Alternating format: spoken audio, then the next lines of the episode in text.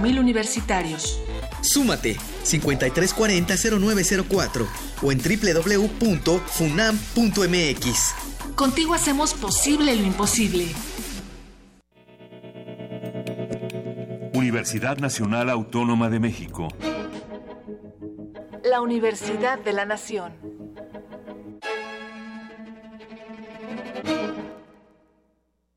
Reportando desde Colombia para la ciencia que somos. Adolescentes abusan do álcool y das drogas. Solo este año más de 20.000 haitianos llegaron a Chile. Reportando desde España para la ciencia que somos. La Dirección General de Divulgación de la Ciencia de la UNAM, el Instituto Latinoamericano de la Comunicación Educativa y Radio UNAM presentan La Ciencia que Somos, Iberoamérica al aire. Iberoamérica al aire.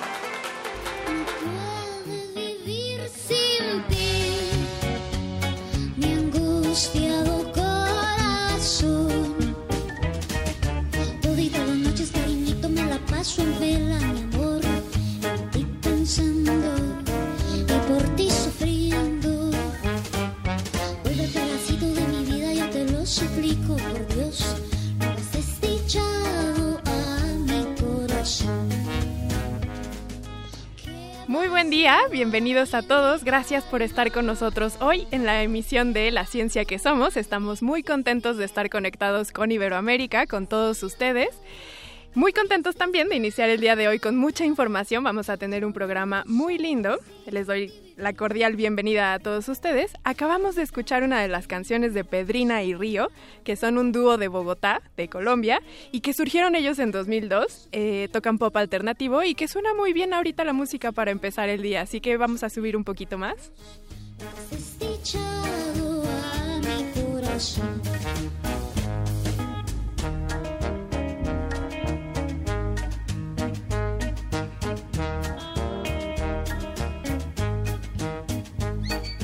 Y con este desdichado corazón que nos dicen Pedrina y Río, les recuerdo las redes del día de hoy.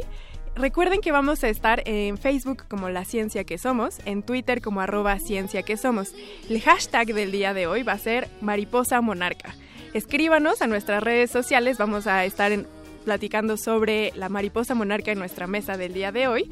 Eh, aquí en el norte de- del hemisferio norte, en América del Norte, es temporada de migración para las mariposas monarcas, razón por la que vamos a estar hablando de ellos. Y bueno, aprovecho la oportunidad también. El día de hoy voy a estar solamente yo aquí en cabina. Le mandamos un fuerte abrazo a Ángel Figueroa, nuestro compañero y jefe de trabajo. eh, por la situación familiar por la que está pasando, le mandamos un caluroso abrazo por parte de la ciencia que somos. Así que vamos a comenzar.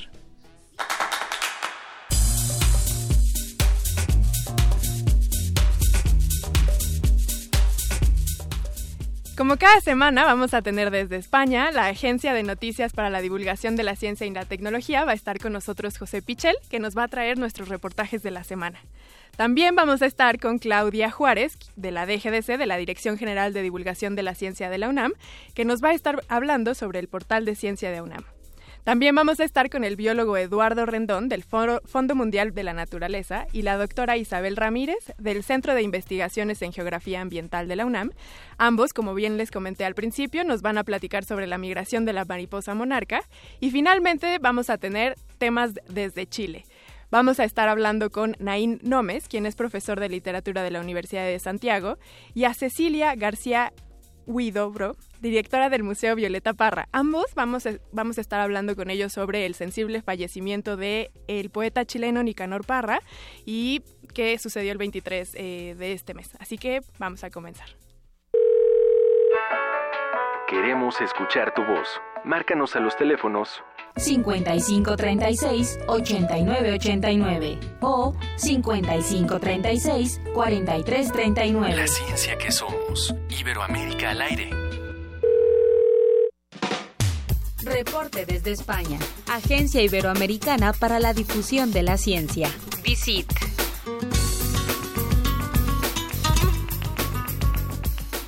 Como cada viernes, como cada semana, saludamos a José que está en España y que representa la Agencia Iberoamericana para la Difusión de la Ciencia y la Tecnología, DICIT. ¿Cómo estás, José? Hola, buenos días. Pues eh, muy bien, como siempre, aquí trabajando una semana más en temas de ciencia iberoamericana. Que hoy, el día de hoy, nos traes bastantes temas y la verdad, todos muy jugosos. ¿Qué te parece si comenzamos con el primero? Pues sí, eh, la verdad es que ha sido una semana con investigaciones muy importantes en, en nuestros eh, países y eh, bueno, si, si os parece, podemos empezar por uno que tiene que ver precisamente con México y que me parece muy importante y muy trascendente, y es que se ha secuenciado el genoma del ajolote. Así es. Que es el genoma más grande de la historia es, hasta ahora. Eso significa que es el más largo, el que más bases de, nitrogenadas tiene. Exactamente, tiene 32 mil millones de bases y hasta ahora el genoma más grande eh, que, se había secuenciado era de una especie de pino que tenía 24 mil millones de bases. Pero quizá lo más interesante de, toda esta investigación, que ya de por sí eh, es muy importante, ¿no? El hecho de que se haya conseguido eh, secuenciar un genoma tan grande, quizá lo más interesante es que eh, se ha hecho con el genoma del ajolote, que es un anfibio eh, que tenéis ahí y que es único en el mundo y que es muy especial, porque tiene una gran capacidad de regenerar su cuerpo, regenera las extremidades, es capaz de regenerar su cerebro, partes del corazón. entonces los científicos piensan que estudiándolo a fondo podemos eh, obtener alguna clave que nos pueda eh, algún día, eh, bueno, pues mm, permitir también regenerar tejidos humanos. Es decir, los científicos dicen por qué nosotros los humanos una vez que, bueno pues que, hemos salido del vientre materno no tenemos capacidad de regenerar nuestros tejidos salvo una muy limitada como puede ser la piel que sí se regenera y, y bueno otras cositas así eh, muy muy limitadas, pero no un órgano completo o, una extremidad, un brazo, un dedo que nos eh, cortemos, eso no se regenera, ¿no? Y dice, sin embargo, el equivalente en, en el ajolote sí que es capaz de, hacerlo.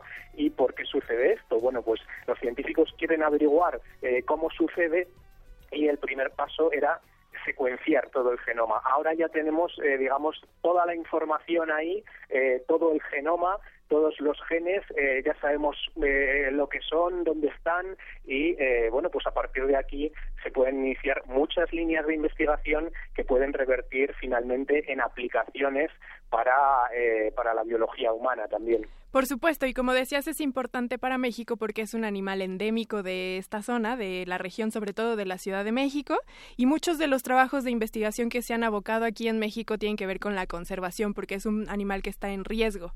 Entonces, el que completen la información del conocimiento científico con el genoma, para nosotros, en especial a los mexicanos, es de gran relevancia. Muchas gracias por esa nota, José. La siguiente. Bueno, pues eh, en la siguiente eh, podemos eh, ir hasta venir, eh, en este caso hasta España, porque también es un tema biomédico muy curioso y es que se ha identificado un nuevo afectado con un síndrome ultra raro.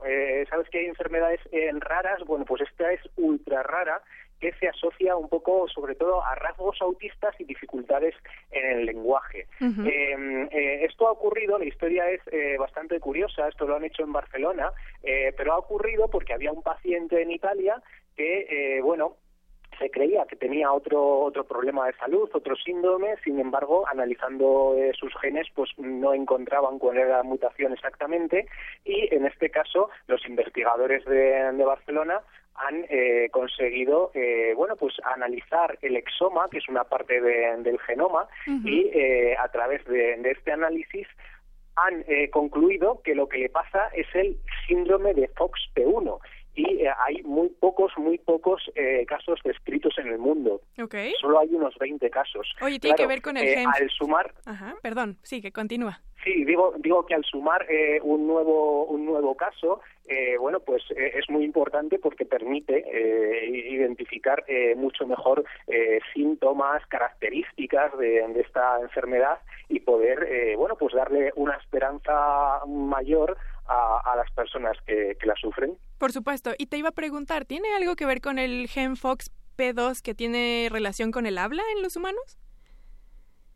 Pues eh, posiblemente tenga que ver, la verdad es que yo no soy un experto en este tema, evidentemente, simplemente contamos la, la noticia en nuestra web, en, en Digit, eh, pero bueno, podría, podría, eh, tener que ver, ya que esta enfermedad, como te digo, eh, bueno, pues se asocia con dificultades en el lenguaje y también con rasgos autistas. Exactamente, por ahí iba mi pregunta, pero seguramente en su portal podremos indagar un, propio, un poco más. ¿Tienes otra nota? Cuéntanos. Bueno, eh, también si me permites, eh, aquí en España, en este caso en, en Madrid, eh, ha sido noticia que se ha realizado el primer trasplante cardíaco infantil con grupos sanguíneos incompatibles. Es decir, eh, resulta que eh, una niña que solo tenía cinco meses de vida, pues ha recibido el corazón de un donante cuyo grupo sanguíneo es incompatible con, con el suyo.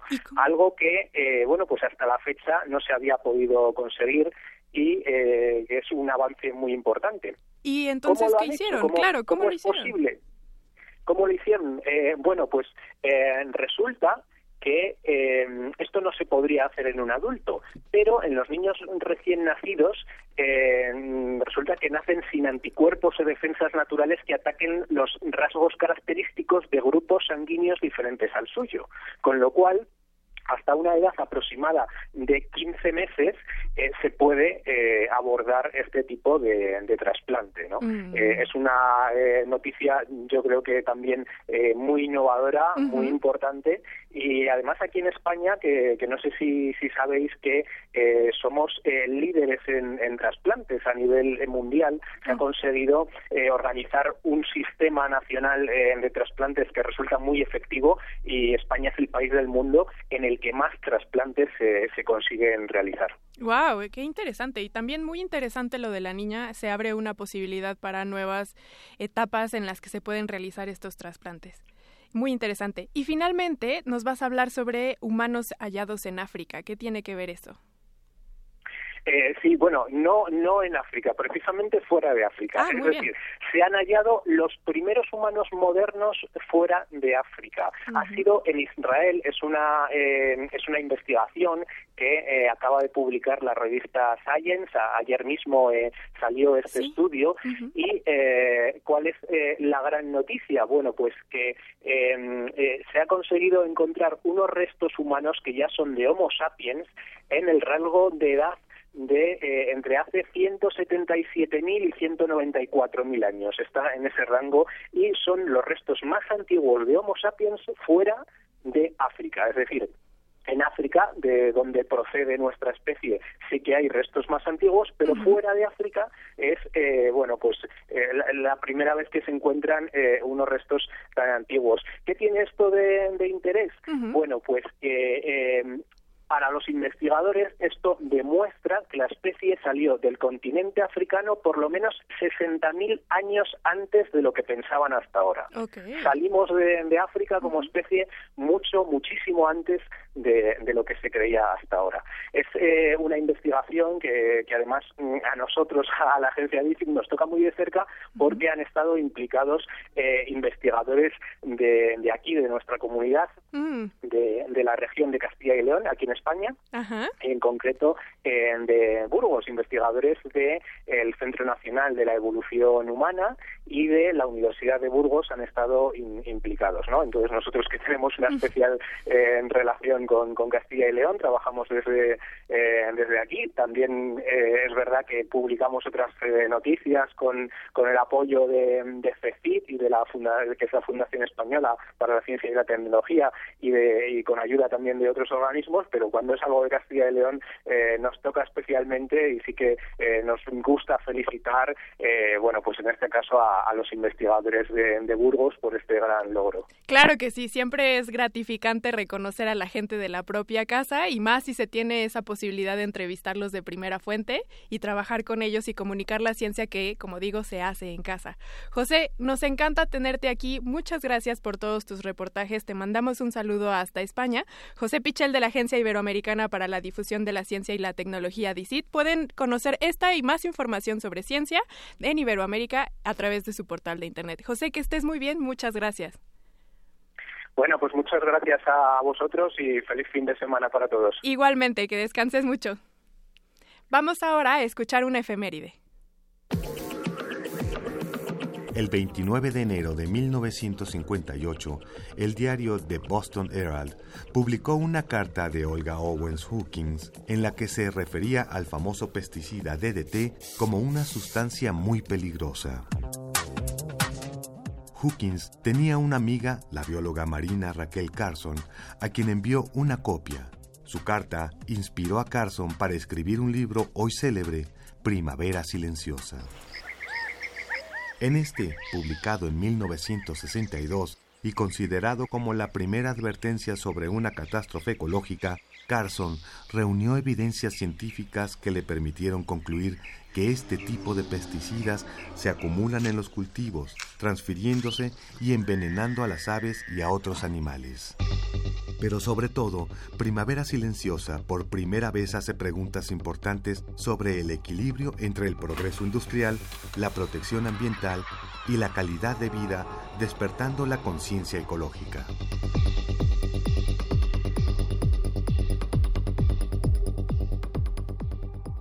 La, ciencia, que, somos. Iberoamérica al aire. Este libro del que acabamos de escuchar la efeméride se los recomiendo de sobremanera porque es una de las primeras evidencias para las personas que no estamos de cerca en los laboratorios de lo que ahora conocemos como este cambio climático, este calentamiento global.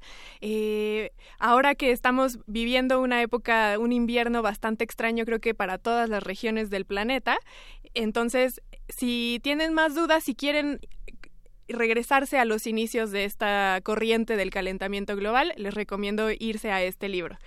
Ahora tenemos en la línea a una persona que es muy especial en la Dirección General de Divulgación de la Ciencia de la UNAM, pero si me lo permiten decir, para mí también, porque Claudia fue probablemente la que yo consideraría mi primera jefa.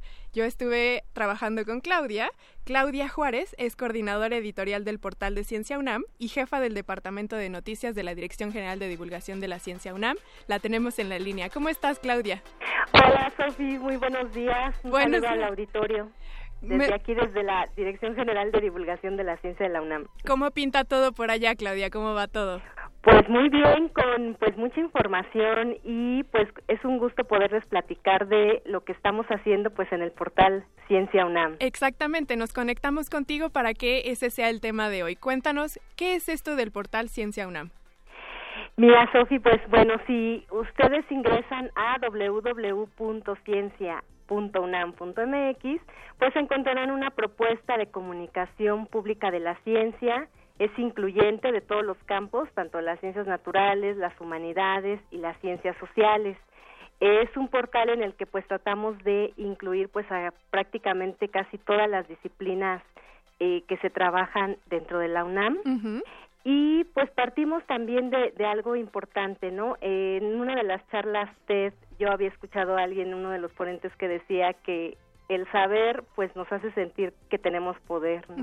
Y en Ciencia UNAM pues nosotros lo entendemos como que en cada producción que tenemos en línea pues la información, el conocimiento que genera la actividad científica puede cambiar nuestro pensamiento, nuestras creencias, nuestras acciones al relacionarlos con la naturaleza y con otros seres humanos. Entonces, este es el, el, objetivo pues que tenemos a través de nuestros contenidos. Y ustedes se especializan eh, específicamente en comunicar la ciencia que se hace desde la UNAM, ¿es así? Pues en particular abarcamos temas de la UNAM y tenemos también eh, ciencia pues de otros lados, ¿no? Tenemos unos blogs, una sección de blogs donde tenemos el blog La Ciencia en el Mundo y ahí sí son noticias eh, pues de lo que se está desarrollando en otros países en Europa, en Estados Unidos y en Iberoamérica también. Entonces ahí es un blog que publica noticias muy breves y pues ahí hay el link para que vayan a consultar la, la, fuente original de las publicaciones donde se está retomando esta información. También tenemos un blog que se llama Paradigma 21, es un blog en el que eh, Verónica Guerrero, nuestra colaboradora, pues hace artículos de profundidad sobre temas de ciencia de frontera, ¿no? Y pues aquí eh, como dice, ¿no? La ciencia no tiene nacionalidad, entonces abarcan pues prácticamente eh, este estos temas, ¿no? Entonces sí tenemos eh, el espacio en particular para la UNAM, para las actividades de la UNAM y a través de estos blogs pues ampliamos también a, otro tipo de información. Por supuesto, y no nada más tienen trabajos escritos, también tienen audios. Exactamente, lo que tenemos es bueno, nuestra idea es comunicar la ciencia pues a través de diferentes formatos. Tenemos artículos, tenemos noticias, tenemos infografías, galerías fotográficas con, con temas muy variados. La idea pues que a través de estos formatos pues hagamos accesible al público en un lenguaje sencillo, concreto, claro, pues los temas de ciencia, ¿no? En, la sección de galerías tenemos pues galerías de erupciones volcánicas con fotos pues muy muy impresionantes en donde pues los investigadores a lo largo de cuando van a campo pues captan estas imágenes tenemos también una galería de una geógrafa que ella trabaja con pueblos mágicos, ¿no? Estudia la cultura y la historia de estos lugares, entonces hay variedad, ¿no? E, en, cuanto a los temas en Ciencia UNAM. No nada más podemos encontrar contenido para leer, sino también para ver las imágenes que nos dices y, escuchar, porque también, por ejemplo, tiene nuestro programa ahí con ustedes. Pues tenemos unos podcasts, de hecho estamos ya en proceso también ya de empezar a, incluir eh, la ciencia que somos en nuestra en nuestra sección de podcast eh, estamos ahorita en proceso de eso, pero sí, claro, de hecho, eh, la sección de audios, pues es concretamente los producciones que tiene el departamento de radio, que están ustedes allá. Claudia, cuéntanos también, ¿cuál es el reto más grande al que se han enfrentado ustedes para armar este portal? Pues en particular la diversidad de temas. Eh, tenemos varios menús y varias secciones. El menú principal, bueno, ofrece ocho temas como son ambiente y naturaleza, matemáticas, tecnología, ciencias de la tierra y otros.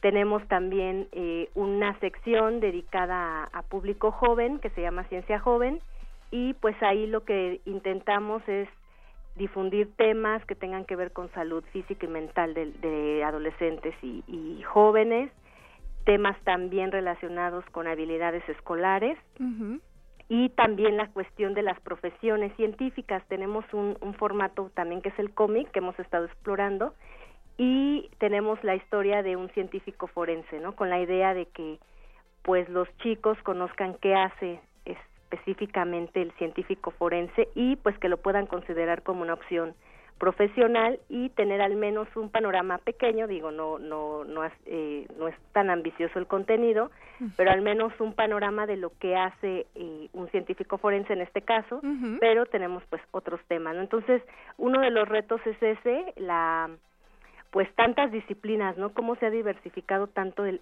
conocimiento, incluso dentro de la misma UNAM es inmensa la, la producción científica que se realiza, tanto en ciencias naturales como en ciencias sociales como humanidades. La labor de investigación, recordemos que, que es una de las labores sustantivas de la UNAM, así como la difusión de la cultura, que pues ese es nuestro trabajo diario aquí en Ciencia UNAM, ¿no? Y sobre todo en un medio tan competitivo como es Internet. Exactamente. Y yo recuerdo cuando yo estuve bajo tu cargo, que las compañeras que trabajábamos allí cubríamos temas de todo tipo y de, y de saltar de un tema a otro. Si estábamos a veces en atmosféricas, de repente teníamos que ir a cubrir un tema en matemáticas y luego uno en física, otro en eh, partículas. Entonces eran muchísimos temas porque es mucha la producción científica que se realiza, como dices, no nada más en la UNAM, sino a nivel internacional. Eh, Así es. Del, ahorita mencionabas el cómic. Tengo una duda. ¿Podemos descargar algún material de su portal?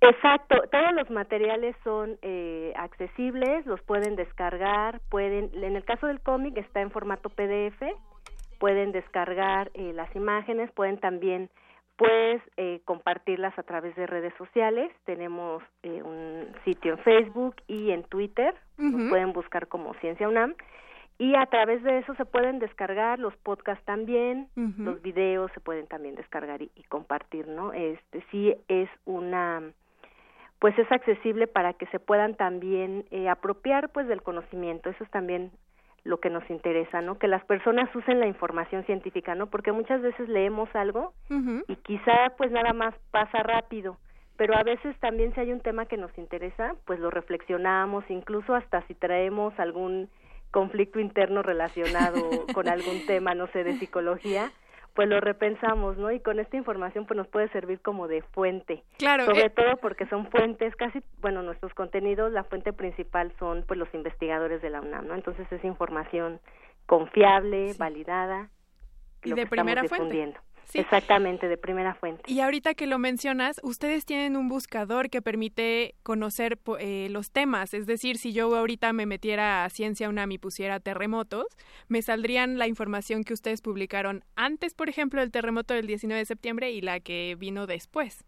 Exactamente, sí. El buscador, bueno, hay varias opciones de búsqueda. Una es por palabra, donde sí, como menciona Sofi, pues pones la, la palabra que te interesa, el tema, en este caso terremotos, o puedes buscarnos el sol, y te aparecen todos los contenidos tanto en los diferentes formatos, ¿no? Artículos, lo que se tiene en blogs relacionado al tema. También está la opción de buscarlo por formato, ¿no? A veces hay personas que preferimos eh, leer más o a veces hay personas que prefieren escuchar o hay otras, la mayoría en internet, bueno, pues prefieren ver en video. Entonces, en los buscadores, pues nos despliega esta posibilidad, ¿no? De acuerdo a como tú quieras hacer tu búsqueda. Perfecto. Y además de Ciencia UNAM, ustedes también tienen otros proyectos, como por ejemplo es una mirada en la ciencia. Sí, exactamente. Aquí en el Departamento de Noticias de la Subdirección de Información, pues realizamos eh, diferentes proyectos. Uno es Una mirada a la ciencia, que es un proyecto que ya tiene pues más de 10 años eh, trabajando, un proyecto que ha ido pues evolucionando con el tiempo. Y pues se distribuye eh, en el periódico La Prensa los martes. Tenemos la, sección de una mirada a la ciencia para los lectores de, de la prensa y lo tenemos también en nuestro sitio que es una mirada a la ciencia punto com, este perdón punto unam punto mx y ahí están todos los PDFs de, de la colaboración son temas igualmente diversos eh, de incluyentes de las disciplinas científicas. Tenemos la versión cartel que la distribuimos cada mes en estaciones del metro, también en algunos parabuses, y los han visto por ahí en, en algunas ciudades, no solo del, de la Ciudad de México, sino en otros estados, se distribuyen estos materiales, ¿no? La idea, pues, es que circule la información y pues la gente pueda usarla, ¿no? Tanto pues a nivel personal, a nivel escolar, a nivel profesional, de acuerdo a sus necesidades, que es información pues que se puede usar. Por supuesto. Y la audiencia en general, ¿cómo ha recibido, cómo has visto tú que han recibido todos estos proyectos que hacen ustedes? Pues mira, los canales de comunicación que tenemos con, con, en el caso, por ejemplo, de una mirada, pues es sobre todo a veces eh, por correo electrónico, por teléfono, y eh, nos da mucho gusto, ¿no? Que a veces hay temas que les generan inquietud, sobre todo casi siempre son los de salud o medio ambiente, ¿no? Sí. Igualmente en, Ciencia UNAM, ¿no? Los temas que generalmente nuestros usuarios les gustan temas más profundos, ¿no? Por ejemplo, más allá de las noticias que también publicamos, pues prefieren artículos de profundidad, ¿no? Por ejemplo, ahora en diciembre eh, publicamos una galería de fotos y un artículo sobre eh, la diversidad de musgos en México, dado que pues en la época navideña las tradiciones mexicanas usan eh, esta planta en, en, las tradiciones, en los nacimientos, y pues tienen un valor eh, ecológico importante, ¿no? Entonces esa tuvo muy buena eh, respuesta, se estuvo compartiendo, igual los temas que tienen que ver pues con energías, ¿no? eh, por ejemplo, del terremoto, eh, nosotros, bueno, el, la desafortunada coincidencia de que fue el 19 de septiembre, pero nosotros habíamos preparado ya un especial eh, conmemorativo del 19 de septiembre del 1985, sucede este terremoto, y pues empezamos a difundir muchos contenidos, incluso eh, la semana pasada que ustedes abordaron el tema, para quienes pues deseen eh, tener más información. Tenemos varios artículos de profundidad, tenemos entrevistas con sismólogos mexicanos como el doctor Sinalovnis, que desafortunadamente ya no está entre nosotros, pero es uno de los sismólogos pues más reconocidos también de Víctor Manuel Cruz, a quien ustedes entrevistaron. Tenemos ahí una semblanza que le hicimos hace unos meses y pues de las investigaciones en diferentes aspectos, ¿no? Tanto desde la sismología, la ingeniería, la psicología, claro. porque es un tema que ha sido muy importante a raíz de pues de desastres, ¿no? Por supuesto. Pues Claudia Juárez, coordinadora editorial del portal Ciencia UNAM y jefa del Departamento de Noticias de la DGDC, te agradecemos mucho que nos hayas contado hoy sobre todos los proyectos que ustedes desarrollan y te mandamos un abrazo fuerte hasta allá a las instalaciones de la UNAM.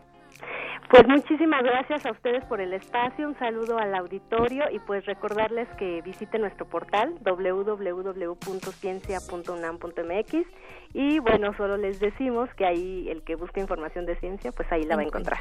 Muchas gracias, Claudia. que estés muy bien, hasta luego. Vamos a un corte. Continúa la, ciencia, que, somos. Iberoamérica al aire.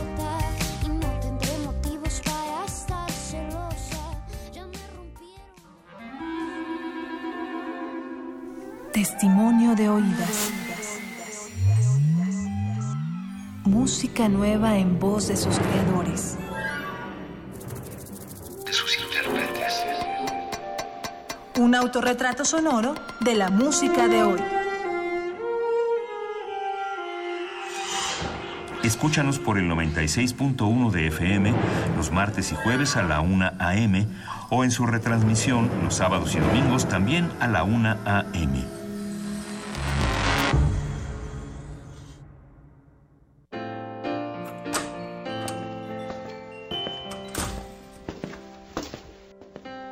Bienvenidos, buenos días. ¿Les muestro una pulsera, un anillo o un collar?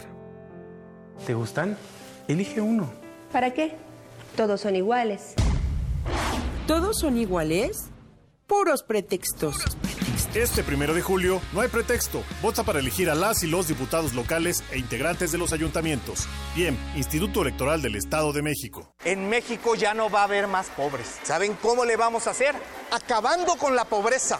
No, hombre, unos genios. Dar discursos sobre pobreza es muy fácil. Lo difícil es apoyar a quien no tiene lo suficiente, como lo hicimos en Sede Sol, donde salieron de la pobreza extrema dos millones de mexicanos. ¿Qué prefieres? ¿Gritos y discursos o experiencia y soluciones reales para tu familia? José Antonio Mid, precandidato del PRI a presidente de la República. Mensaje dirigido a los miembros de la Convención Nacional de Delegados. PRI. Un glaciar es una capa de hielo que se origina en la superficie terrestre. Su existencia es posible por la acumulación, compactación y recristalización de la nieve. Se sabe que cada glaciar contiene en su interior una historia musical que depende de su edad y su tamaño. Se sabe también que muy en lo profundo de las aguas polares, todos los glaciares están conectados entre sí. Glaciares, túneles infinitos para el fin del mundo. Jueves, 22 horas, por el 96.1 de FM, Radio UNAM. Habla Ricardo Anaya. Es momento de dar un paso al frente. Es momento de un proyecto que no vea la autocrítica como una debilidad, sino como un camino para mejorar. En este frente no vamos a defender lo indefendible y no vamos a permitir que en México siga gobernando la corrupción. En este frente estamos quienes queremos un cambio profundo. Es momento de hacer lo correcto. Es por México. Ricardo Anaya, precandidato a presidente de México. PAN, el cambio inteligente. Mensaje dirigido a militantes del PAN. Existen distintas versiones de México. El México de quienes se esfuerzan, quienes quieren llegar lejos. Pero el primero de julio de 2018, todos seremos parte del mismo México, en el que decidiremos con nuestro voto el rumbo de nuestro país. Si aún no solicitas tu INE, está desactualizada o ya no es vigente, acude a tu módulo. Tienes hasta el 31 de enero de 2018 para hacerlo y poder participar. Porque mi país me importa, yo ya hice mi trámite y estoy lista para votar. Instituto Nacional Electoral, INE. ¿A dónde voy? ¿A dónde vamos los mexicanos? Tenemos que acabar con la inseguridad, con la corrupción, con la desigualdad. Entonces hay que participar, porque mi país me importa, yo tengo que... Formar parte de él. Entender que todos, todas somos México. Trabajar, participar, decidir, exigir. No dejarlo a los demás. Tengo que decidir y actuar porque mi país me importa. México soy yo. Instituto Nacional Electoral, INE. Donde todos rugen, el puma se ve y se escucha. A nuestra transmisión habitual se suma la imagen de TV UNAM, de 8 a 10 de la mañana, de lunes a viernes. Primer movimiento por radio y TV UNAM. Primer movimiento. Se escucha, se ve y hace comunidad. La ciencia que somos. Iberoamérica al aire.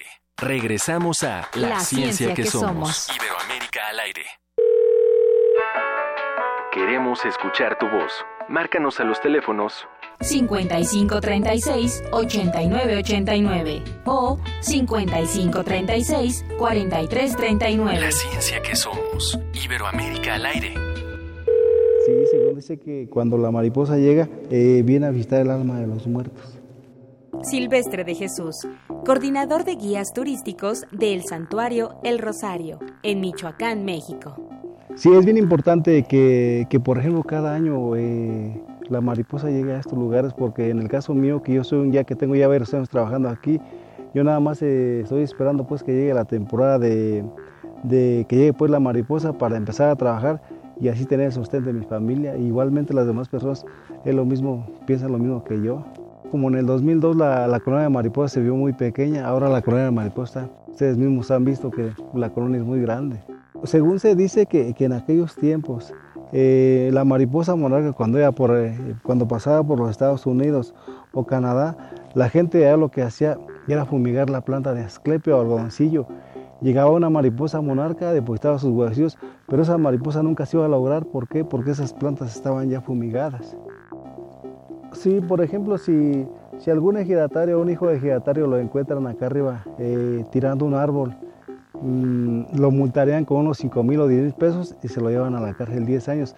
Es de la forma de que ya no se meten los ejidatarios a tirar los árboles acá arriba. En vez de tirarlos hay que reforestar más. Me da gusto que inviten a la gente que visite el Santuario del Rosario, el más grande del mundo. Aquí los ejidatarios los vamos a estar recibiendo con los brazos abiertos.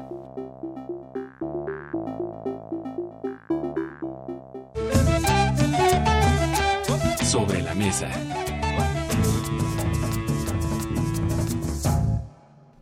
Acabamos de escuchar uno de los testimonios, vamos a tener dos testimonios a lo largo de la mesa del día de hoy, pero antes de seguir con el tema que nos compete, que es el de las mariposas monarcas, me voy a detener un segundo para leer los mensajes que nos han llegado por las redes sociales. Mario Mora, que es probablemente nuestro fan número uno, nos escribe y nos dice que no nos va a poder escuchar porque tiene que volar. Y Alfonso de Alba Arcos nos escribe, nos desea un buen día y nos manda una foto justamente de una mariposa monarca posada sobre una flor rosa. Les recuerdo que estamos en Facebook como La Ciencia que Somos, en Twitter como arroba Ciencia que Somos y el, el hashtag del día de hoy que vamos a estar manejando es justamente ese, ¿eh? mariposa monarca.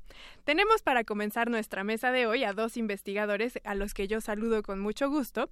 Está con nosotros el biólogo Eduardo Rendón, que es que pertenece al Fondo Mundial para la Naturaleza y que en estos momentos está en Morelia. Y también tenemos en la línea a la doctora Isabel Ramírez, quien es investigadora titular del Centro de Investigaciones en Geografía Ambiental de la UNAM, que también está en Morelia, Michoacán. Saludo a los dos. ¿Cómo están? Hola, ¿qué tal? Buenos días. Ah, por el momento ahorita vamos a comenzar la mesa solamente con la doctora, a la doctora Isabel Ramírez, que le agradezco mucho estar con nosotros el día de hoy. Doctora, decidimos tocar este tema en estas fechas porque ahorita la mariposa monarca está en México. ¿Es así? Así es, sí. Es, es el punto máximo ahora de la, del momento de la hibernación aquí en México. Eh, así es. La mariposa monarca para las personas que nos escuchan fuera del país, porque la mariposa es muy conocida aquí en nuestro país, por supuesto, pero para los que nos escuchan en el resto de Iberoamérica los contextualizamos. Es uno de los insectos más importantes porque pertenece a, bueno, forma parte de la de las migraciones más largas y numerosas que hay en el mundo en términos de insectos. Doctora Isabel, cuéntenos cuál es este proceso migratorio. Bueno, el proceso migratorio es, es, un, es un ciclo muy interesante, muy espectacular, hermoso y que representa muchas de las cosas por las que estamos preocupados actualmente como humanidad. Eh, pues como es un ciclo, podemos empezar en cualquier momento del, del proceso de esta mariposa, pues empecemos tal vez por lo que nos toca en México más cercano, que es el momento de, de la hibernación. Muy bien. Eh, pues ellas pasan aquí, lo sabemos, buena parte de, bueno, la mayor parte del invierno, empiezan a llegar a finales de noviembre, eh, ya están los agrupamientos que conocemos como colonias, muy ya bien concentrados y muy bien identificados, más principios de diciembre, permanecen más o menos en esos mismos sitios, moviéndose como colonia algunos eh, pocos decenas de metros o a veces hasta algún ciento de, metros en, las laderas de las montañas y hacia principios, mediados de marzo, reinician su preparación para regresar hacia el norte. Entonces, mientras que están aquí, pues se enfrentan a, muchos retos. Sí. Eh, pues el reto principal es sobrevivir el invierno, que fue la razón dominante por la que ellas vinieron a pasarlo acá, porque las condiciones invernales en, en los países del norte no son adecuadas para su sobrevivencia. Entonces, para que sobrevivan ese invierno, pues hay ciertas características microclimáticas que se tienen que alcanzar. Eh, Estas características microclimáticas pues están dadas por el bosque en particular en las que ellas están y pues el reto principal aquí en México pues es que nos conservemos ese bosque que pueda mantener esas características microclimáticas. Por supuesto. Antes de pasar a presentar, ya tenemos en la línea al biólogo Eduardo. y para contextualizar también, crear una imagen en nuestros radioescuchas, cuando la doctora habla de esta hibernación, lo que hacen las mariposas es que forman una, una especie de racimos, como de uva, y lo que hacen ellas es ponerse al sol para calentarse. ¿Es así, doctora?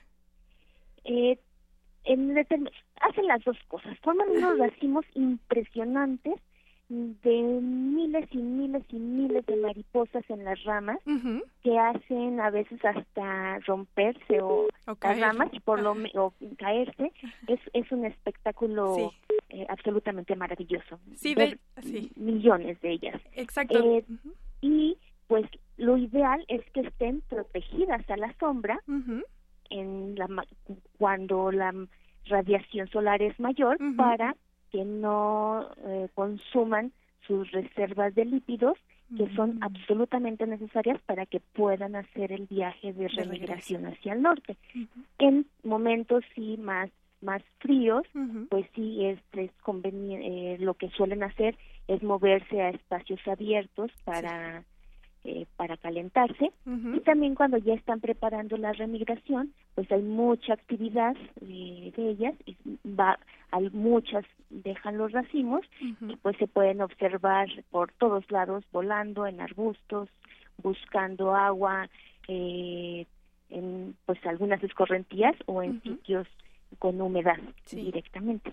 Los que hemos tenido la oportunidad de ir a los santuarios de la mariposa monarca podremos reconocer que es toda una experiencia, sobre todo cuando algunas de ellas pasan junto a uno volando y se oye, es un sonido muy particular el del aleteo de las mariposas. Recordemos que son animalitos de medio gramo de peso, entonces imagínense millones de alas volando alrededor de uno, es un espectáculo sin igual. Además, claro, de ver a los racimos colgados desde las, las ramas de los árboles. Saludo, aprovecho para saludar al biólogo Eduardo Rendón del Fondo Mundial para la Naturaleza. Ya logramos entablar la comunicación. Hola Eduardo, ¿cómo estás?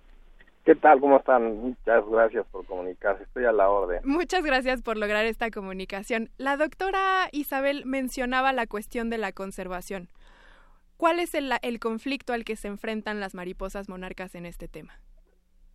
Eh, me temo que actualmente las mariposas monarcas se enfrentan a un conflicto diferente que hace un par de décadas cuando empezamos muchos a trabajar, incluida la doctora Isabel y un servidor y muchos más.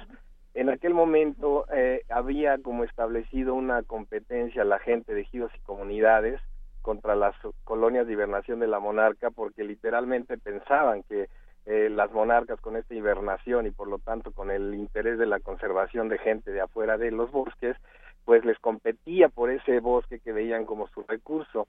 Actualmente hemos logrado, con base en el trabajo de mucha gente, tanto instituciones de los tres órdenes de gobierno, de la academia, con el, como en el caso de la doctora Isabel, de gente de conservación como nosotros, hemos logrado que la gente ya no implante, o sea, ya no esté pensando en ellas como en una competencia, por varias razones. La más importante es que hay sitios de hibernación que la gente, ejidos y comunidades puede abrir al público para la visita que ustedes conocen, de la que mencionaban hace un rato, y entonces eso significa incentivos económicos que se convierten en incentivos económicos para la conservación, porque la gente ya le dé una utilidad, ya no hay un antagonismo, entonces ese era un reto grande que teníamos antes. Y el otro más importante que tuvimos durante varias décadas fue el tema de la tala clandestina en toda la región, no solo en el área natural protegida y también concentrada en la zona núcleo, pero también con base en esfuerzos como el Fondo Monarca, que es una estrategia de incentivos económicos también para conservar, pero particularmente la zona núcleo y muchos más, eh, muchas más estrategias,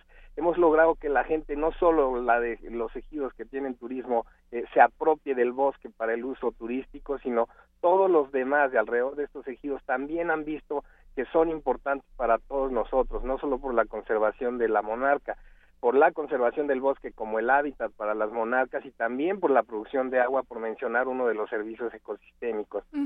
¿Qué ha pasado? La tala clandestina, por lo tanto, se detuvo cuando los dueños de ejidos y comunidades, que son los propietarios de los bosques, protegen a estos, entonces todo está solucionado, pero ha sido un trabajo de décadas de, repito, todas las instituciones que estamos involucradas y e interesadas en la conservación de la monarca y eso hemos logrado. Me parece que por lo tanto el último el reto que es muy actual eh, y son varios, pero voy a mencionar dos que son muy importantes. El, que yo veo como más eh, emblemático ahora es el tema de las variaciones climáticas y por qué no decirlo el cambio climático. Claro. Ejemplo, esta temporada de migración a mediados de septiembre hubo en dos ocasiones tres huracanes en la costa del Atlántico. Una de estas eh, agrupaciones de huracanes coincidió con tormentas tropicales del lado del, del, Pacífico. Entonces imagínense que cuando inicia la, la, migración de las monarcas hacia México, desde el sur de Canadá, Estados Unidos, en el norte y en el centro, estaban sujetas a esta presión tan grande que fueron los huracanes, que nunca en la historia se había visto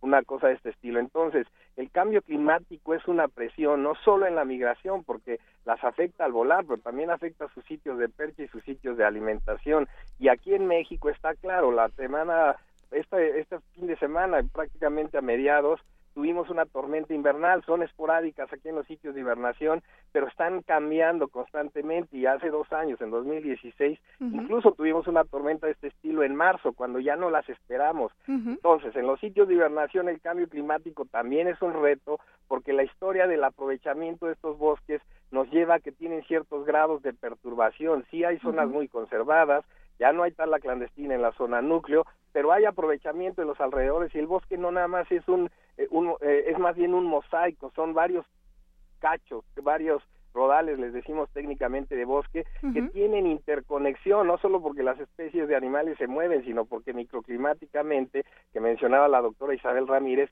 hay relaciones. Entonces para conservar la parte donde las monarcas hibernan en particular, no solo hay que cuidar esos bosques, hay, cuidar, hay que cuidarlos de alrededor y el cambio climático también los está impactando. El ejemplo que les decía el año antepasado, 2016, en marzo, más de 22 mil árboles este, cayeron por las tormentas tan impresionantes que se vivieron ah, en esa semana de marzo. Entonces, no solo está eh, presionando a la migración, a la hibernación de la monarca, sino también al hábitat.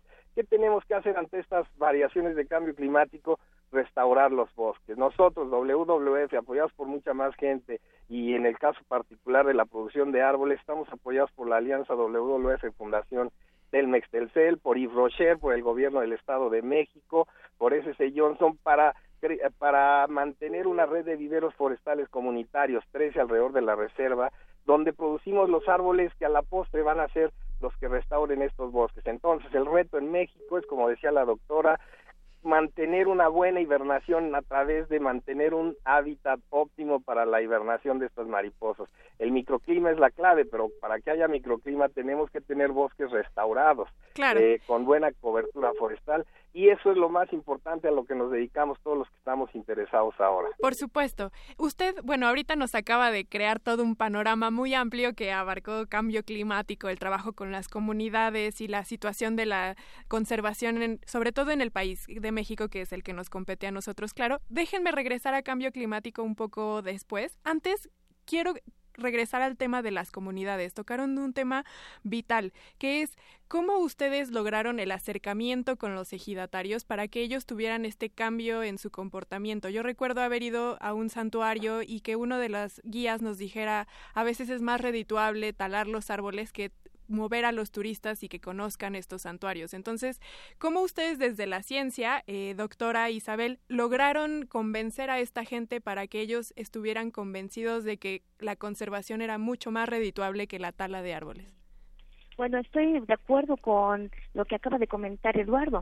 eh, bueno, y además yo añadiría a, a, lo que él comenta de esta colaboración eh, a nivel nacional, también habría que agregar la colaboración a nivel internacional, ¿no? Como parte, además de este ciclo que que incumbe a los tres países, pues hay toda una red de de colaboración tanto en el sector académico, en el sector de gobierno, en, en diferentes sectores y pues que está actualmente coordinado por eh, por la Comisión de Cooperación Ambiental de, de América del Norte. Uh -huh. Y bueno, volviendo a lo de las comunidades, sí. pues efectivamente ha sido un trabajo de décadas.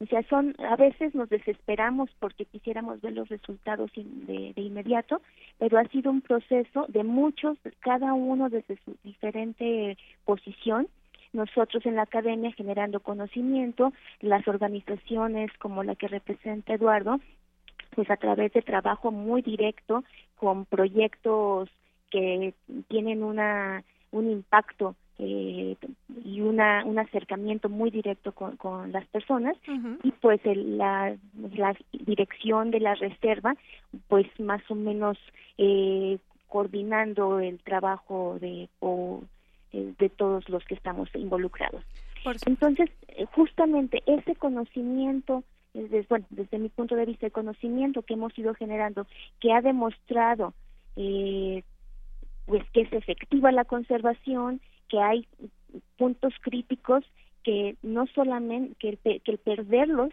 no solamente se pierde la posibilidad de albergar este maravilloso fenómeno migratorio, uh -huh. pero sino también otros muchos eh, beneficios que el bosque provee a, a las propias comunidades. Uh -huh. Entonces, al involucrarlos, uh -huh. la mayor parte del trabajo de investigación que hemos hecho ha sido, además de multidisciplinario, ha sido transdisciplinario. Uh -huh. Trabajamos muy directamente con las demandas de las comunidades, uh -huh. con las demandas de algunas organizaciones y las demandas de la propia dirección de la reserva.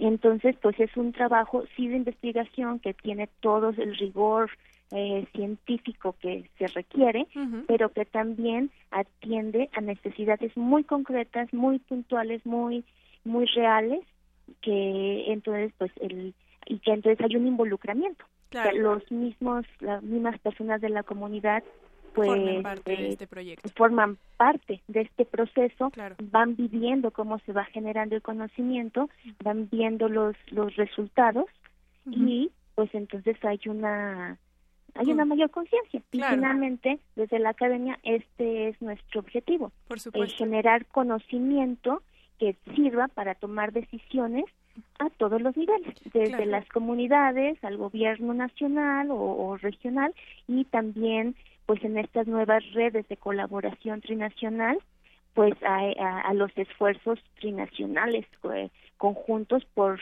por mantener eh, este fenómeno, este ciclo migratorio uh -huh. y todas las demás eh, ventajas que como una especie bandera o una especie paraguas sí. eh, nos nos proporciona el el mantener este proceso migratorio. Por supuesto, podríamos decir que la mariposa monarca en el sentido del trabajo con las comunidades es una especie paradigmática. Les recuerdo Así que estamos manejando el hashtag en las redes sociales mariposa monarca, estamos en Facebook, la ciencia que somos, Twitter, arroba ciencia que somos, coméntenos, manden sus preguntas a que quieran hacerle a los investigadores.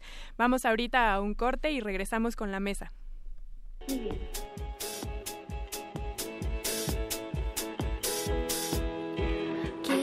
decirte que te quiero y confesarte lo que siento.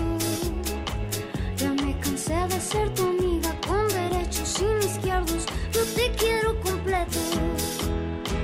Quiero decirte mi amorcito.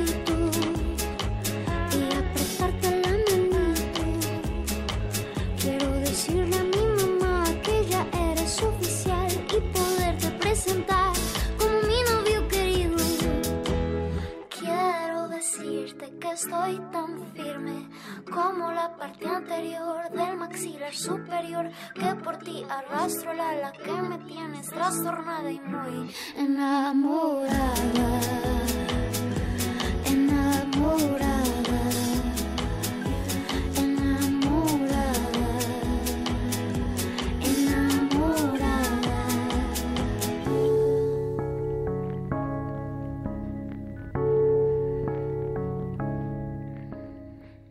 La ciencia que somos. Iberoamérica al aire.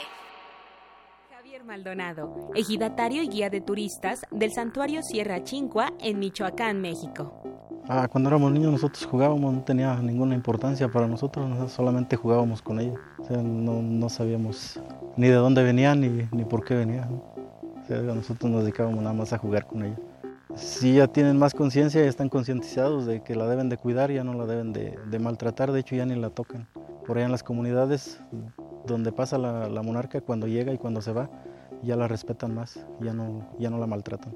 Representa mucho para la comunidad del ejido de Cerro Prieto, aquí en el santuario de Sierra Chincua, porque nos genera muchos empleos, vigilantes, guías, artesanías, gentes que se dedican a, los alimentos, a dar comidas y los de los caballos. Somos alrededor de 280 empleos los que genera la, reserva, la mariposa monarca. Y tenemos 20 años ya dedicándonos al, turismo y la relación que tenemos es ya de conservación. Ya antes nos dedicábamos mucho a, la tala de los bosques y ahora ya nos dedicamos al 100% a- al turismo. Es una relación muy, muy bonita de conservación que tenemos entre la reserva y, la comunidad del ejido. Nosotros hacemos brigadas de vigilancia en temporadas de la monarca y cuando no es temporada. Hacemos grupos de 15 personas o de 10 y venimos a vigilar, hacemos brechas de cortafuegos, hacemos reforestaciones. Esa es la conservación que hacemos dentro de- del ejido de, de Cerro Prieto. Los testimonios que estamos escuchando a lo largo de esta mesa son de personas que viven en las comunidades cerca de los santuarios de mariposas monarcas y agradecemos al Departamento de Televisión de la Dirección General de Divulgación de la Ciencia de la UNAM por proporcionárnoslos. Ahora, regresando a la mesa de debate, ustedes dos han mencionado que, claro, y nos queda claro, eh, nos queda claro que este la, mariposa migra y pasa por tres países que son Estados Unidos, Canadá y México y lo hacen a lo largo de dos eh, rutas principales, una por el este y una por el oeste. Recuerden que tenemos en la línea telefónica a la doctora Isabel Ramírez, investigadora titular del Centro de Investigaciones en Geografía Ambiental, y al biólogo Eduardo Rendón del Fondo Mundial para la Naturaleza, a quien le pregunto, ¿cómo se logra esta coordinación entre tres países? Ah, me gustaría un poquito, nada más para abonar eh, a lo anterior y regreso a la colaboración internacional que la doctora mencionó Gracias. y que me estás preguntando. El, eh, yo te agradezco la pregunta de cómo la gente de ejidos y comunidades y el ejemplo de Javier es impresionantemente bueno. Lo conozco desde hace 25 años cuando éramos muy jóvenes, incluso niño en su caso, y él es un ejemplo de cómo ha cambiado y te voy a tratar de explicar. Por favor, Eh, sí.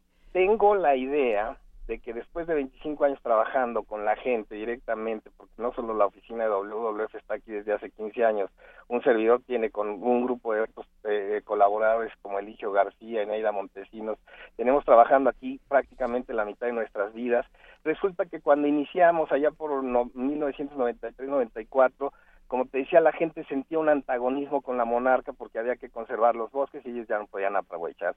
Era tal el antagonismo que una ocasión recuerdo con la doctora Karen Oberhauser de Minnesota y sus alumnos, tres personas del ejido Cerro Prieto con machetes en mano nos amenazaron, querían que les pagáramos porque habían entrado los investigadores a hacer cosas en su colonia. Y lo recuerdo como una anécdota impresionante porque al paso del tiempo, eh, por desfortuna, dos de estas personas ya no están con nosotros, pero fueron finalmente socios de la conservación. Y a lo que quiero llegar es que de un antagonismo tal que a, esos niveles llegó, ahora lo tienen, como dijo Javier, como su objetivo principal, conservación de la monarca, por lo que, por lo que ellos trabajan y ahora tienen los beneficios económicos. Pero ¿cuál fue el proceso? Esa es la parte interesante que les quiero mencionar. Tengo la idea que con el interés de todas las instituciones que hemos mencionado, la, la doctora y un servidor, eh, que tenemos interés por conservar hemos estado presentes en el sitio y me voy a mover un poquito para decirles de educación ambiental. La educación ambiental tiene tres dimensiones principalmente.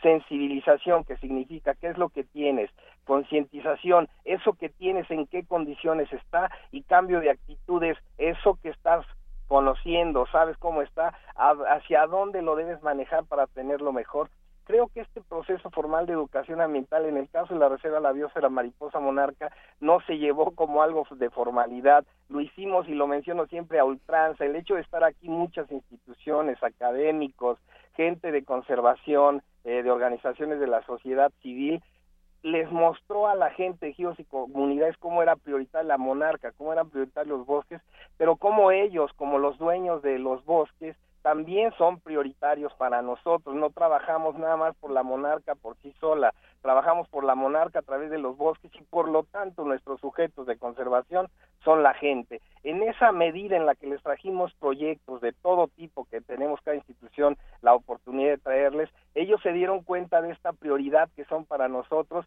y me parece que logramos esas dos primeras etapas de la educación ambiental, en sensibilizarlos acerca que tenían el fenómeno de hibernación de la monarca de todo Norteamérica y después concientizarlos, vean lo que dice Javier, ya tienen claramente hacia dónde incluso ir con un cambio de actitud. Entonces, este proceso de educación ambiental a ultranza, hecha por todos los que estamos interesados con la gente, ejidos y comunidades, me parece que ha sido la clave. Regreso al tema de la coordinación inter, este, trinacional. En 2013-14, en esa hibernación, solo tuvimos todas las colonias de hibernación de la monarca ocupando solo .67 hectáreas, ni siquiera una hectárea en todos los sitios de hibernación, cuando a los que tenemos mucho tiempo trabajando aquí, nos tocaron colonias hasta de cuatro y media hectáreas, una sola agrupación. Entonces estábamos en el peor punto en términos de la densidad poblacional de la monarca en toda la historia, por lo menos de las tres décadas que hemos sistematizado el monitoreo. ¿Qué significó esto? Pues que estamos a punto de perder a la monarca. Imagínense una tormenta invernal cruda en ese momento en el que teníamos tan poquitas monarcas, la población completa hubiera desaparecido, por lo menos la migratoria y la que está hibernando. Seguro se iban a recuperar, pero imagínense el trabajo para recuperarse.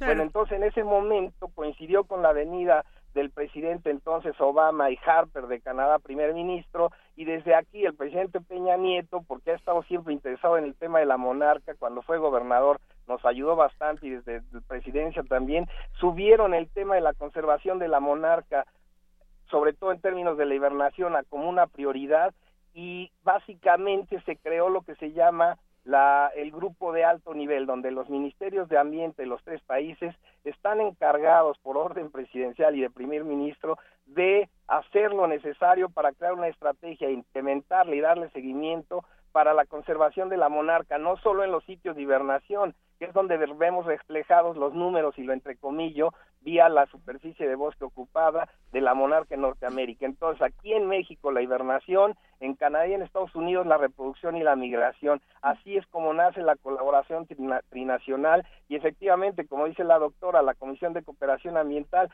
que es esta cartera verde del Tratado de Libre Comercio, es la encargada de ver muchos temas y desde 2007 logramos que retomaran a la monarca, la hibernación y la migración en Norteamérica como una de sus prioridades. Entonces, a través de varias como foros o instancias ah, nos estamos aproximando a todos hacer colaboración internacional y nacional, por lo tanto al interior de los países, instituciones, gobiernos, sociedad civil, para conservar cada uno de los países en la parte del fenómeno de la migración que nos que nos interesa y me parece que hemos tenido buenos resultados al momento. Muy bien, justamente mi siguiente pregunta iba en esa dirección. Doctora Isabel, ustedes, bueno, ustedes dos están en Citácuaro, pero yo quisiera saber cuál es el trabajo que ahorita están desempeñando.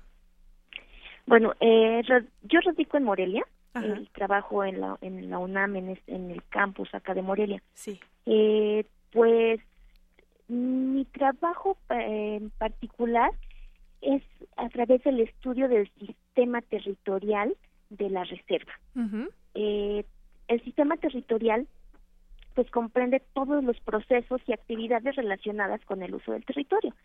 Entonces, como les habíamos comentado hace un momento, o sea, el hecho de utilizar el bosque con un fin u otro fin tiene muchos beneficios, pero también tiene impactos. Entonces, lo que yo estudio es ver esos impactos, eh, los impactos se ven reflejados más en la cuestión ecológica, ambiental, microclimática, bueno, se ven reflejados en la naturaleza y los beneficios se ven reflejados eh, sí, en la conservación ambiental misma, pero también en la sociedad.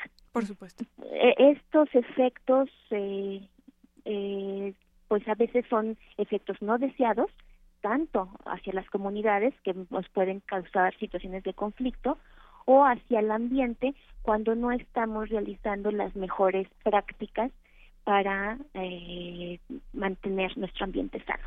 estos efectos no deseados pues tienen una respuesta institucional. Esa respuesta institucional también la estamos tratando de, de atender y esa respuesta institucional es multinivel, desde lo local y como mencionábamos hasta lo trinacional.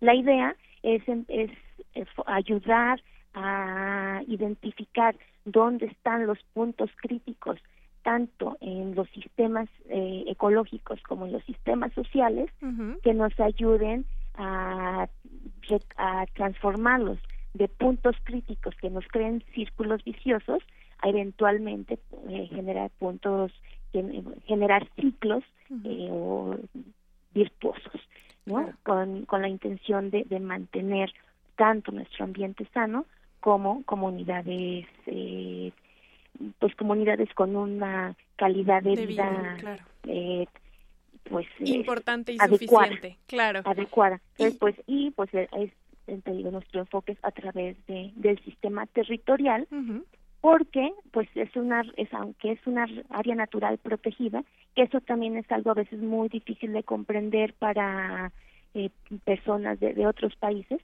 Es un área natural protegida pero que el 80% de esta área natural protegida pertenece a ejidos y comunidades que a su vez son grupos que toman las decisiones de manera eh, común. Eh, no, entonces es una cantidad de gente enorme que eh, estoy hablando de, de, más de casi 100 eh, predios y eh, ejidos y comunidades indígenas. Sí, claro. entonces es una cantidad muy grande de gente que toma decisiones sobre un territorio al que por ley tienen derecho de, de aprovechar. Por supuesto. Pues sí, el trabajo de concientización, de educación ambiental, de compromiso, de presencia, de apoyo, de gestión, eh, es muy es muy complejo, es muy alto y pues sí, sabemos algunas eh, dependencias eh, académicas y, y, y, de organizaciones de la sociedad civil, pues que nos hemos comprometido con, con ese trabajo de, de apoyo y, presencia para poder orientar hacia esto. Claro, y utilizar, como usted lo dice, la evidencia científica para tomar decisiones también. Por supuesto. ya manera de claro. Ya manera de conclusión y para ir cerrando el tema, eh, quisiera comentarles un comentario que nos manda Lulu Armendaris por Facebook, que nos dice que además de Michoacán, ¿en qué otro lugar podríamos visitar a las hermosas mariposas? Y nos felicita por el gran tema. Biólogo Eduardo, díganos qué podemos hacer nosotros para apoyar en esta conservación y hacia dónde podemos acercarnos a, los santuarios, ¿cómo podemos hacerlo? Bueno, eh, primero que todo es muy buena la pregunta porque nos permite aclarar que las mariposas monarcas no solo hibernan en Michoacán, también hibernan en el Estado de México, es decir, en, el, en la región oriente de Michoacán y el occidente del Estado de México, en el límite, se encuentran los 11 santuarios más importantes de hibernación de la monarca, con 19 sitios a los que llamamos colonias, que son, como decía la doctora, propiedades agrarias, y ese es como el, el, lo más importante en términos de hábitat y sitios para que vivan las monarcas, pero en el Iztapopo, en la comunidad indígena de Atlautla, eh, cerca de Ameca Meca, también hay una colonia que de manera todavía inicial ellos están eh, comprometidos con la conservación y están permitiendo, por lo menos a la gente local, la visita turística. Yo creo que no tarda en que lo abran oficialmente desde la desde la Federación. Este sitio que les digo no es área natural protegida, y entonces va a haber más diversidad.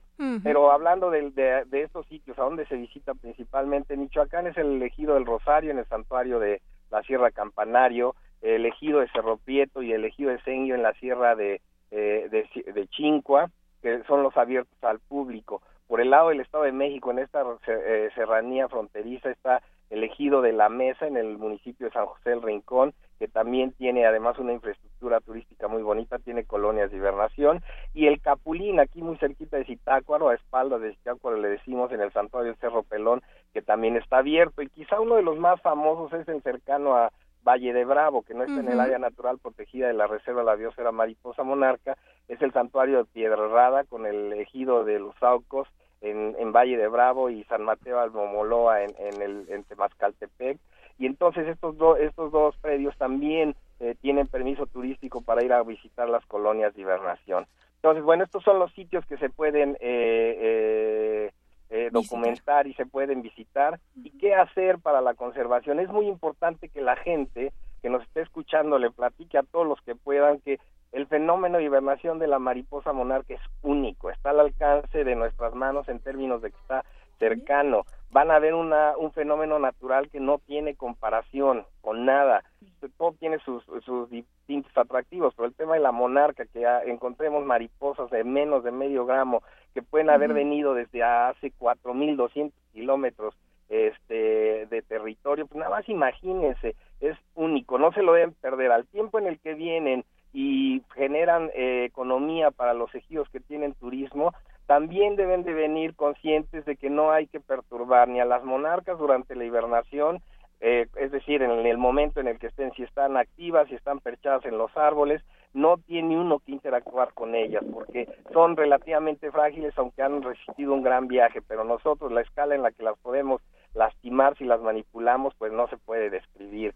El tema de tampoco perturbar los sitios extrayendo plantas con flores, pedazos, ramas de los árboles, cualquier tipo de extracción es malísima y la gente tradicionalmente viene con esa idea de llevarse recuerdos de este tipo, no lo podemos hacer. Tienen que ayudarnos con la gente, los ejidos y las comunidades cumpliendo con las indicaciones que los guías de turistas le dan, incluso si ven que algunos otros grupos no las cumplen, hay que ayudar a que la gente de ejidos y comunidades pues este haga un, un una prestación turística ordenada. Entonces, con la pura visita estamos ayudando a la conservación y si nos llevamos además los mensajes y traemos mensajes, estamos haciendo educación ambiental. Es una buena manera de concientizar y sensibilizar a la gente que no tiene a su disposición fenómenos naturales tan cercanos como en las ciudades. La parte urbana nos está haciendo miopes, no nos deja ver lo que tenemos alrededor de las ciudades y el tema de la monarca es algo muy atractivo, muy cercano que puede ayudarnos en ese sentido. Claro.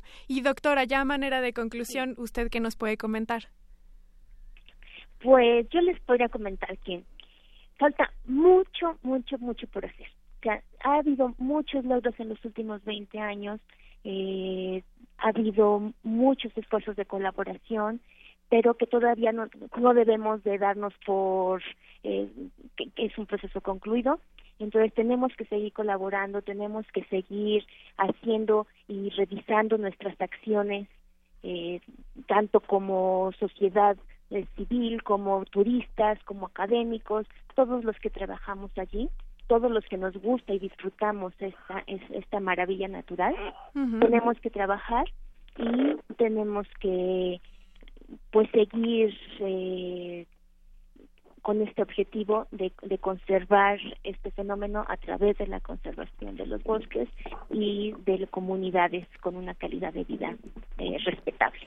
Por supuesto, pues yo les agradezco a los dos este eh, hermosa mesa de debate, hagamos lo que podamos por conservar no solamente el ecosistema de las mariposas monarcas, sino cualquier ecosistema, porque todos nos beneficiamos, tanto ellos como nosotros, somos nosotros parte de estos ecosistemas. Al biólogo Eduardo Rendón del Fondo Mundial para la Naturaleza le agradezco mucho que nos haya dado su valioso testimonio. Al contrario, muchas gracias. Y a la doctora, doctora Isabel, espéreme, no se vaya, doctora Isabel ah, Ramírez. doctora Isabel Ramírez, investigadora titular del Centro de Investigaciones en Geografía Ambiental de la UNAM, también le agradezco mucho haber estado con nosotros el día de hoy. Muchas gracias, gracias por la invitación. Vamos a un corte musical. Eres tan perfecto que dudo que tengas defectos y cualquier hombre junto a ti es feo y simple es un raro ejemplar de una raza extinta y noble, más feliz.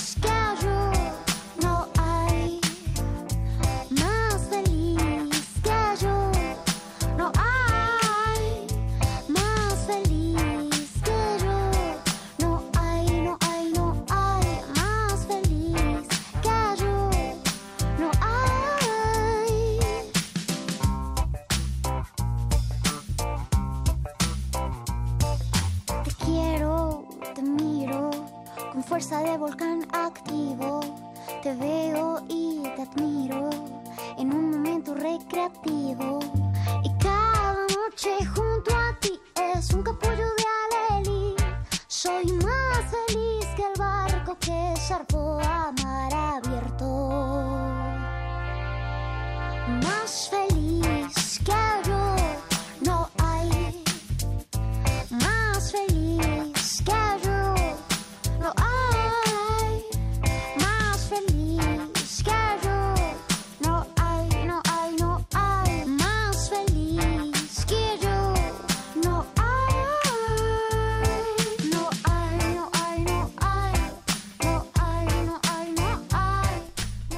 Estamos escuchando a Pedrina y Río con esta canción Más Feliz.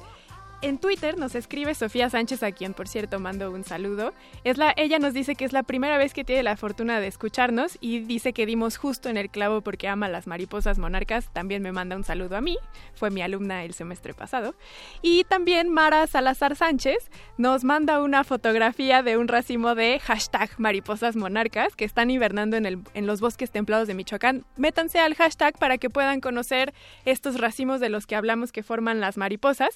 Antes de pasar con la siguiente sección, les voy a agradecer a todas nuestras radiodifusoras que retra retransmiten nuestro programa de radio, a la Radio Universidad de Pamplona en Colombia, Unisucre FM de la Universidad de Sucre, Unisabana Radio Colombia, Radio Onda Digital de Medellín, Universidad de Rosario con sede en Bogotá, Colombia, Universidad de Manizales, Colombia, Radio UCP, emisora virtual de la Universidad, Católica de Pereira, también Colombia. Tenemos muchísimas más universidades a las que agradecemos todas por la participación, pero vamos a ir a escuchar un poema de Nicanor Parra. Cambios de nombre. Nicanor Parra. A los amantes de las bellas letras hago llegar mis mejores deseos.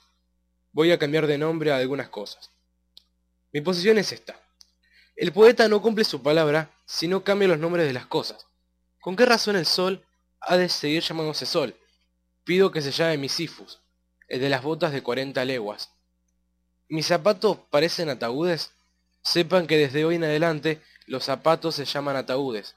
Comuníquese, anótese y publíquese, que los zapatos han cambiado de nombre. Desde ahora se llaman ataúdes. Bueno, la noche es larga. Todo poeta que se estime a sí mismo debe tener su propio diccionario. Y antes de que se me olvide, al propio Dios hay que cambiarle el nombre. Que cada cual lo llame como quiera. Ese es un problema personal. Acabamos de escuchar uno de los poemas de Nicanor Parra, quien lamentablemente falleció esta semana, el pasado 23 de enero, a la edad de 103 años.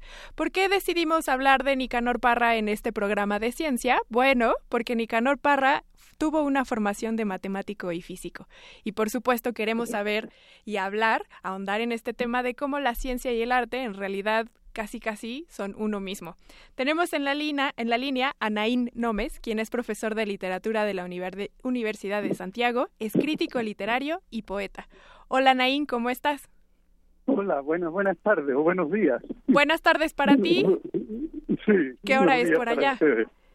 Eh, son las, van a ser las 3 de la tarde. Las 3 de la tarde, ya hora de comer. Nosotros por aquí apenas van a dar las 12 del día. Ah, ok. Qué bien. Nain, muchas gracias por estar con nosotros en contacto y por hablar el día de hoy de Nicanor Parra. Eh, nuestra productora antes de entrar al aire nos decía que en Chile dicen que los poetas se dan en macetas, pero que Nicanor Parra fue único. Sí. Contextualízanos Sí. un poco. ¿Quién fue Nicanor Parra? Bueno, Nicanor Parra eh, fue un poeta de ruptura de los años 50 en Chile, ya que rompió especialmente con, con las vanguardias, eh, que en nuestro caso están representadas por Vicente Huidobro, Pablo Neruda, Gabriela Mistral y otros poetas. Sí. Y, y lo que hizo él, y lo que planteó además, fue bajar la poesía del cielo a la tierra. Esa fue su idea. Puesto que las vanguardias habían llegado a un lenguaje que casi no se entendía, muy hermético, muy cerrado. ¿ya? Y, y, y frente a eso, sobre todo eh, pensando en el surrealismo, eh, Nicanor Parra empieza a escribir una poesía que se alimenta del lenguaje de la calle, que se alimenta de la oralidad, que se alimenta de los chistes, se alimenta de la cháchara, se alimenta de, los discursos, todo tipo de discursos, incluso los discursos de los diarios, ¿ya? Los, avisos de los diarios, todo ese tipo de cosas forman el proyecto antipoético de Nicanor Parra. Que él funda precisamente, sobre todo con su obra Poemas y Antipoemas que publica en 1954. Exactamente, aunque él ya en 1937 había publicado Cancioneros sin nombre, un libro muy cercano a, la, a las canciones de su hermana Violeta Parra, ya un libro que partía del mundo popular, popular rural. Sí. Y, y, por lo tanto, de algún modo ahí hay una cierta prefundación de lo que va a ser la antipoesía. ¿Mm?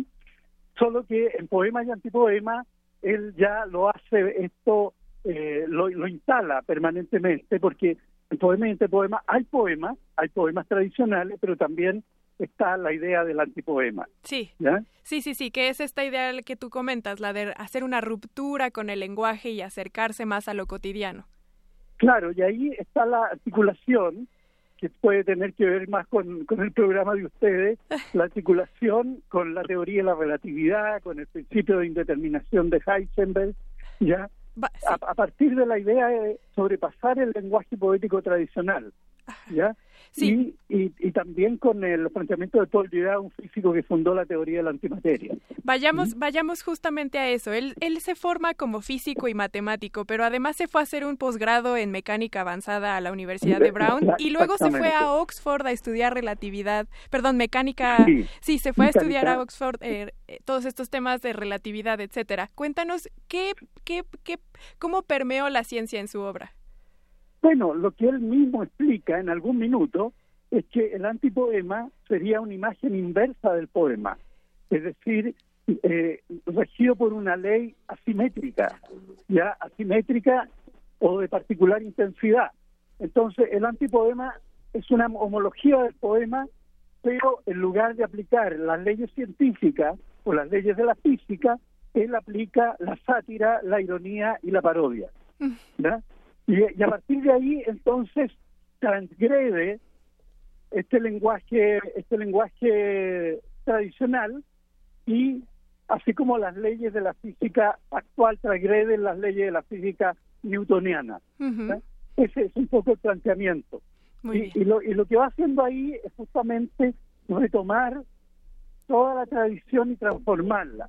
Por eso es que él usa eh, por ejemplo, el autorretrato, el epitafio, el manifiesto, el discurso público, la oración, el soliloquio, las coplas, los sermones, los chistes, las cartas, etcétera, etcétera.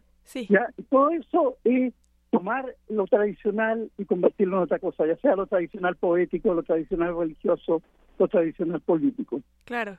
Sí, de hecho, aquí tengo en mis manos el epitafio que pertenece a de la, de la Cueva Larga, que publicó en el 58, y él se describe a sí mismo y dice de estatura mediana, con una voz ni delgada ni gruesa, hijo mayor de profesor primario y de una modista de trastienda, y bueno, sigue. Pero en realidad y era lo que mencionábamos fuera eh, del aire en cabina, también decíamos que Nicanor Parra representa un poeta mundano, un poeta sin pretensiones, y de hecho él dice, nunca fui el autor de nada porque siempre he pescado cosas que andaban en el aire. ¿Cómo, ¿cómo describes a Nicanor Parra siendo este poeta mundano? Bueno, de partida él era un poeta muy, eh, muy pueblerino, muy colectivo y muy amigo de la gente. Hasta última hora, hasta el año pasado, 103 años, él recibía gente en su casa. Recibía a la gente en su casa y siempre recibió a todo el mundo. Yo, la última vez que lo vi fue el, el 2016, cuando le llevamos una antología que hice yo, que se llama Un puñado de ceniza, ¿ya? Que fue una de las últimas antologías que se hicieron. Y en esa antología, eh, y, le, y digamos, le entregamos la antología, él le estuvo conversando tres horas con nosotros. Ya, esa era una manera que él tenía de ser poeta mundano, un poeta que, que salía a la calle, que reconocía el lenguaje de la calle, pero también era capaz de traducir a Shakespeare ¿ya? y llevarlo a la lengua popular. La traducción que él hizo del Rey Lear y la traducción que él hizo de Hamlet es un es en un lenguaje popular. Que porque él pensaba que Shakespeare era un poeta popular. Sí. ¿Con qué imagen nos quedamos de Nicanor Parra para cerrar esta entrevista, Naim? Bueno, yo creo que eh, él fue muy atacado porque se declaraba hombre de izquierda y después también criticó a los políticos, ya y finalmente eh, criticaba a todo el mundo. El, el, carácter de ruptura de la antipoesía es criticar, criticar y criticar, y corroer el lenguaje y corroer la realidad, ya y quedarse con la vida. En ese sentido, eh, es un poeta que no transó nunca, ya bajo ninguna circunstancia. Y eso también le, lo puso frente a muchos enemigos. Sí, sí, recordemos que fue uno de los perseguidos por todas estas dictaduras que pasaron por Sudamérica. Claro, claro, claro, pero también se le criticó haber tomado, eh, haber ido a un desayuno con la esposa de Richard Nixon. Por supuesto que... Por todos lados era atacado. Así que eso, eh, eso eso es como llevar la antipoesía hasta hasta lo último al límite y, ser muy congruente con él mismo no incluso hasta en su comportamiento estaba esta antipoesía. Sí por supuesto que sí. Pues por lo pronto, eh, nosotros sabemos que Nicanor ha sido enterrado en una de sus casas, y es correcto, estoy en esto correcto. No, eh, va a ser enterrado cerca de las cruces donde él vivía, que es un lugar en la costa chilena, en, en, otro, en otro lugar que se llama El Quisco, que está muy cerquita. Me da la impresión que en las cruces no hay cementerio. Ah. Entonces, por eso tenían que enterrarlo en un lugar cercano. Pero va a ser enterrado allí frente al mar. Y eso también es muy poético. Nómez, Nain Nómez, profesor de literatura de la Universidad de Santiago, crítico literario y poema, te agradecemos mucho que nos hayas dado hoy tu testimonio, Nicanor Parra, acercárnoslo y bueno, recordarlo de esta manera tan hermosa en la ciencia que somos. Bueno, muchas gracias a ustedes por invitarme a hablar. Al contrario, lo agradecemos muchísimo. Que estés muy bien. Bueno, muchas gracias. Hasta luego. Muchas gracias. Vamos a escuchar un poema de Nicanor Parra para despedirnos y vamos a eso. Muy bien. Eh, antes me están diciendo que antes de eso eh, me despida de todos ustedes. En la producción tuvimos a Susana Trejo y a Janet Silva. En la musicalización y redes sociales María José Ramírez. Asistente de producción Edwin Ramos. La operación técnica estuvo a cargo de Arturo González. La producción general con Claudia Gesto. Reitero este saludo cordial y abrazo caluroso a Ángel Figueroa, que, bueno, está pasando por esta situación familiar. Estamos todos aquí mandándole todo nuestro cariño hasta, hasta allá. Y nos vamos con este epitafio de Nicanor Parra. Les agradecemos a todos por haber estado con nosotros en esta emisión de La Ciencia que Somos. Nos escuchamos la siguiente semana. Epitafio. De estatura mediana, con una voz ni delgada ni gruesa, hijo mayor de profesor primario y de una modista de trastienda, flaco de nacimiento aunque devoto de la buena mesa, de mejillas escuálidas y de más bien abundantes orejas, con un rostro cuadrado en que los ojos se abren apenas, y una nariz de boxeador mulato baja la boca de ídolo azteca, todo esto bañado por una luz entre irónica y pérfida, ni muy listo ni tonto de remate, fui lo que fui, una mezcla de vinagre y de aceite de comer, un embutido de ángel y bestia. Agradecemos tu compañía. Nos escuchamos la próxima semana en punto de las diez y media de la mañana. La ciencia que somos. Iberoamérica al aire. Una producción de la Dirección General de Divulgación de la Ciencia de la UNAM, el Instituto Latinoamericano de la Comunicación Educativa y Radio UNAM. 2018, 100 años del nacimiento de